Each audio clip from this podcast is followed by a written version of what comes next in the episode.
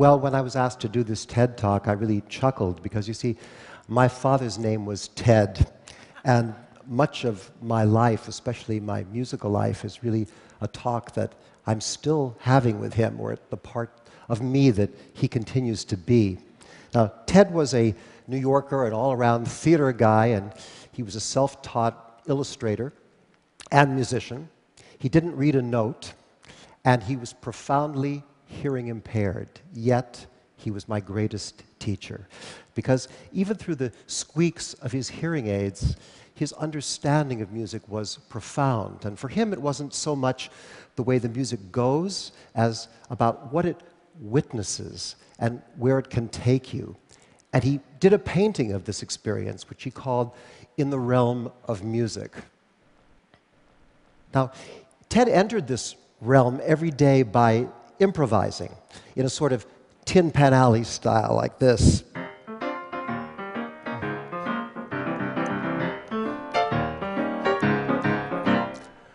But he was tough when it came to music. He said there are only two things that matter in music what and how.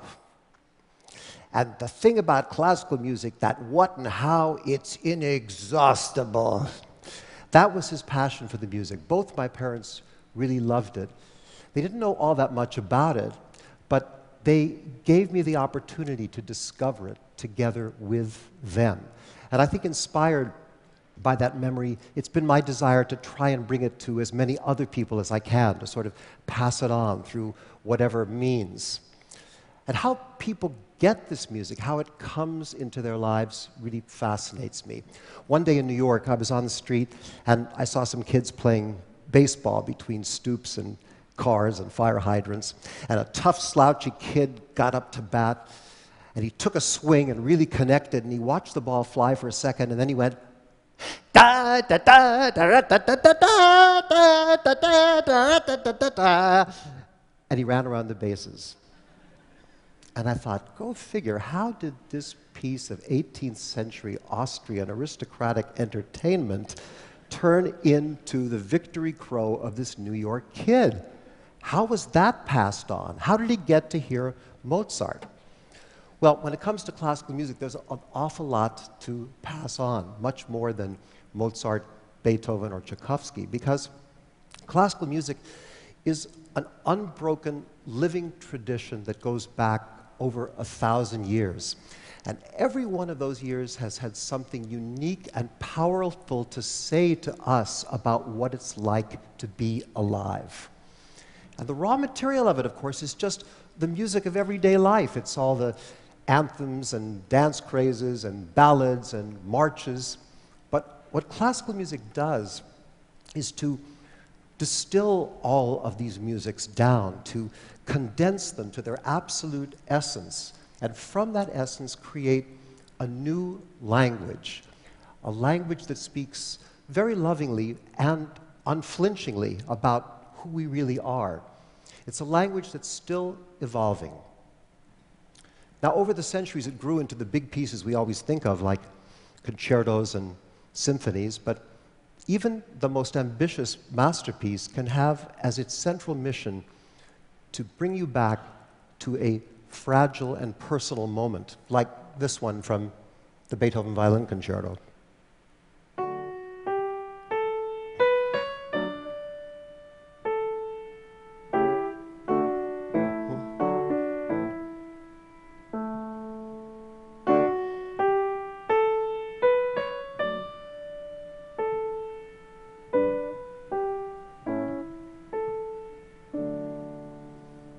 It's so simple, so evocative. So many emotions seem to be inside of it. Yet, of course, like all music, it's essentially not about anything. It's just a design of pitches and silence and time. And the pitches, the notes, as you know, are just vibrations. They're locations in the spectrum of sound. And whether we call them 440 per second, A, or 3,729, B flat. Trust me, that's right. Uh, they're just phenomena. But the way we react to different combinations of these phenomena is complex and emotional and not totally understood. And the way we react to them has changed radically over the centuries, as have our preferences for them. So, for example, in the 11th century, people liked pieces that ended like this.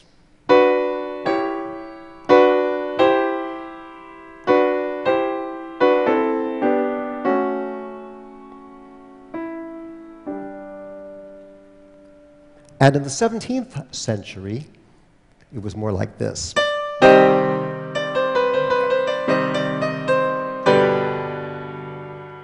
And in the 21st century,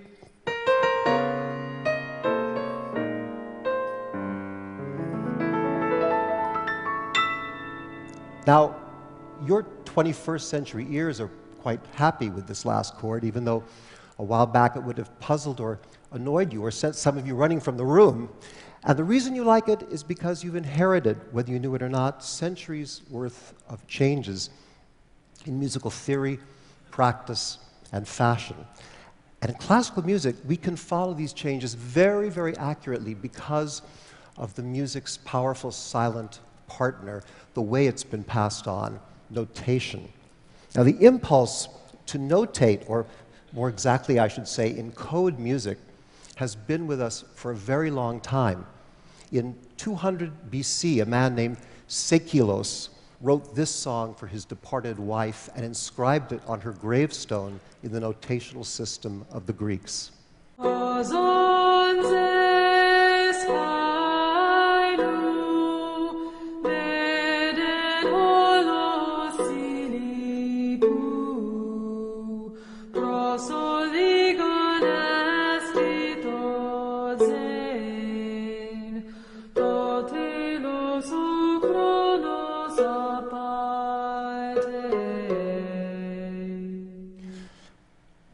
Thousand years later, this impulse to notate took an entirely different form. And you can see how this happened in these excerpts from the Christmas Mass, Puer natus est nobis, for us is born.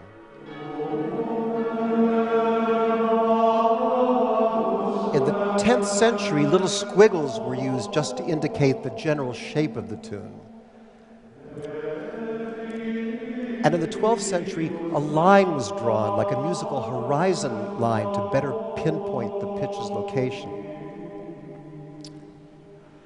And then, in the 13th century, more lines and new shapes of notes locked in the concept of the tune exactly, and that led to the kind of notation we have today.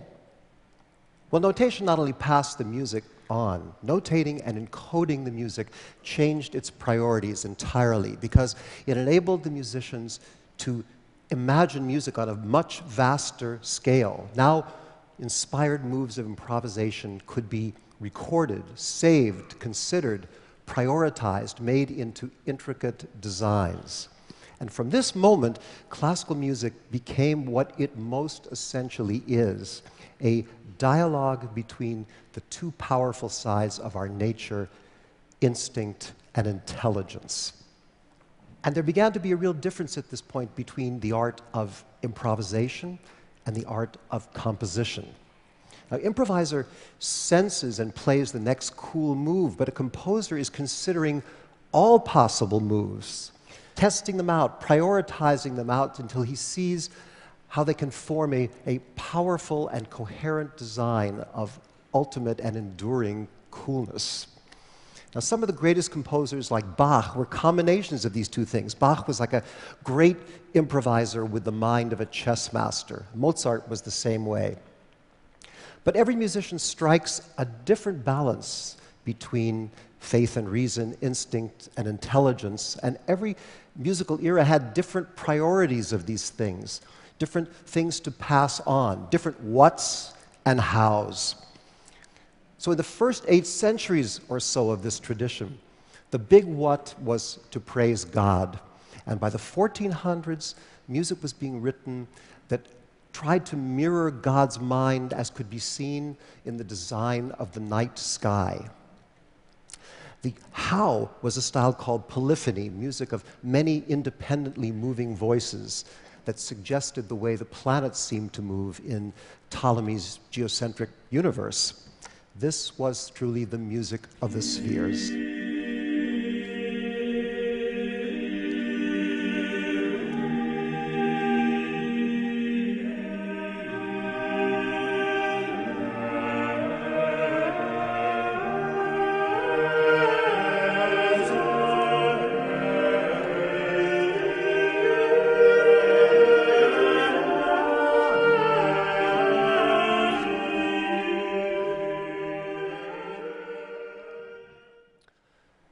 This is the kind of music that Leonardo da Vinci would have known, and perhaps its tremendous intellectual perfection and serenity meant that something new had to happen.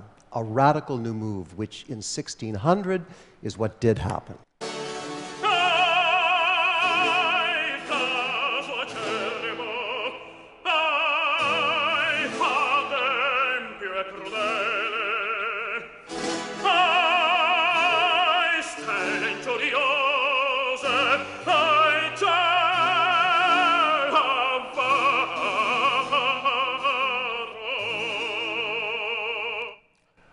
This, of course, was the birth of opera, and its development put music on a radical new course. The what now was not to mirror the mind of God, but to follow the emotional turbulence of man.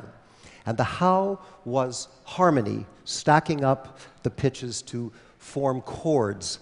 And the chords, it turned out, were capable of representing an incredible varieties of emotions. And the basic chords were the ones we still have with us the triads, either the major one, which we think is happy, or the minor one, which we perceive as sad. But what's the actual difference between these two chords? It's just these two notes in the middle, right? It's either E natural at uh, 659 vibrations per second, or E flat at 622. So the big difference between human happiness and sadness 37 freaking vibrations. so you can see in a system like this, there was enormous subtle potential of representing human emotions. And in fact, as man began to understand more his complex and ambivalent nature, harmony grew more complex to reflect it. Turned out it was capable of expressing emotions beyond the ability of words. Now, with all this possibility, music, classical music really took off. It's the time in which the big forms began to arise. And the effects of technology began to be felt also because printing put music, the scores, the code books of music into the hands of performers everywhere. And new and improved instruments made the age of the virtuoso possible. This is when those big forms arose the symphonies, the sonatas, the concertos. And in these big architectures of time, composers like Beethoven could share the insights of a lifetime. A piece like Beethoven's Fifth, basically witnessing how it was possible for him to go from sorrow and anger. Over the course of a half an hour, step by exacting step of his route to the moment when he could make it across to joy.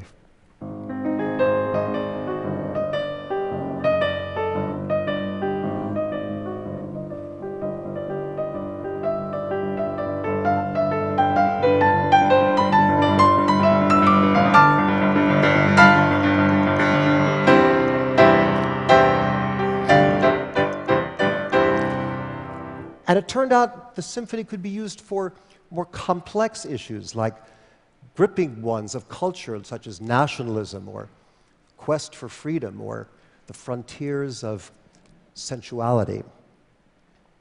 But whatever direction the music took, one thing until recently was always the same, and that was when the musicians stopped playing, the music stopped.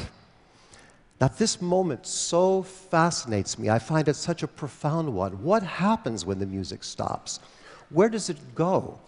What's left? What sticks with people in the audience at the end of a performance? Is it a melody or a rhythm or a mood or an attitude? And how might that change their lives? To me, this is the intimate, personal side of music. It's the passing on part, it's the why part of it.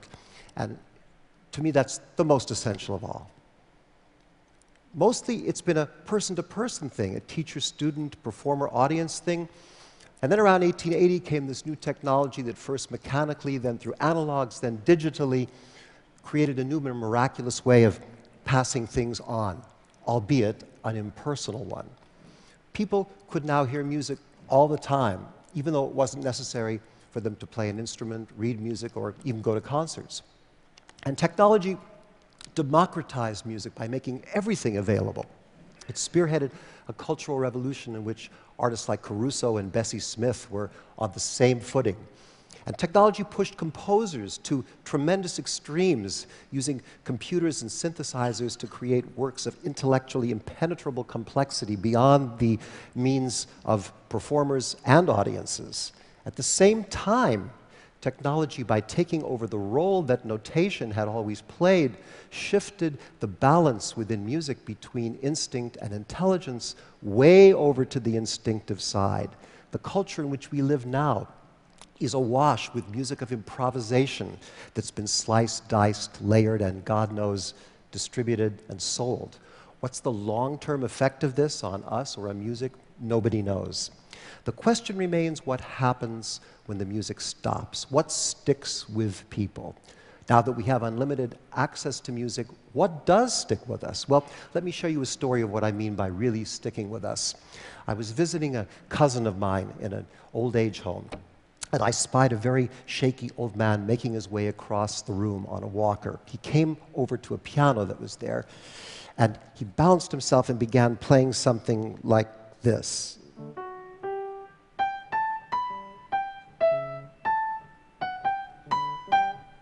and he said something like, uh, "Me, boy, uh, symphony, Be- Beethoven," and I suddenly got it, and I said, "Friend, by any chance, are you trying to play this?" And he said, Yes, yes, I was a little boy. Uh, but I, the symphony, Isaac Stern, the, the concerto, I, I heard it.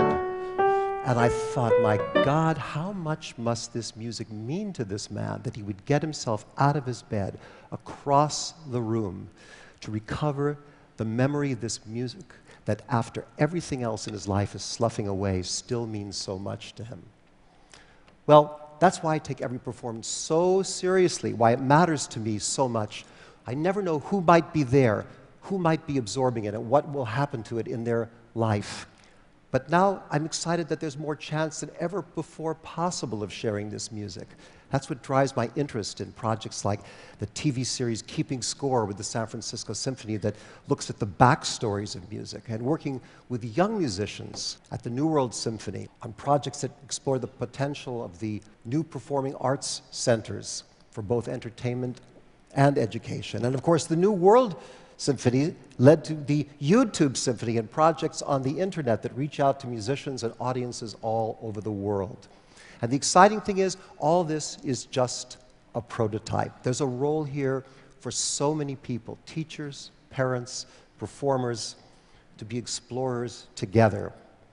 Sure, the big events attract a lot of attention, but what really matters is what goes on every single day. We need your perspectives, your curiosity, your voices, and it excites me now to meet people who are hikers, chefs, code writers, taxi drivers, people I never would have guessed who love the music and who are passing it on. You don't need to worry about knowing anything. If you're curious, if you have a capacity for wonder, if you're alive, you know all that you need to know. You can start anywhere, ramble a bit, follow traces, get lost, be surprised, amused, inspired. All that what, all that how is out there waiting for you to discover its why, to dive in and pass it on. Thank you.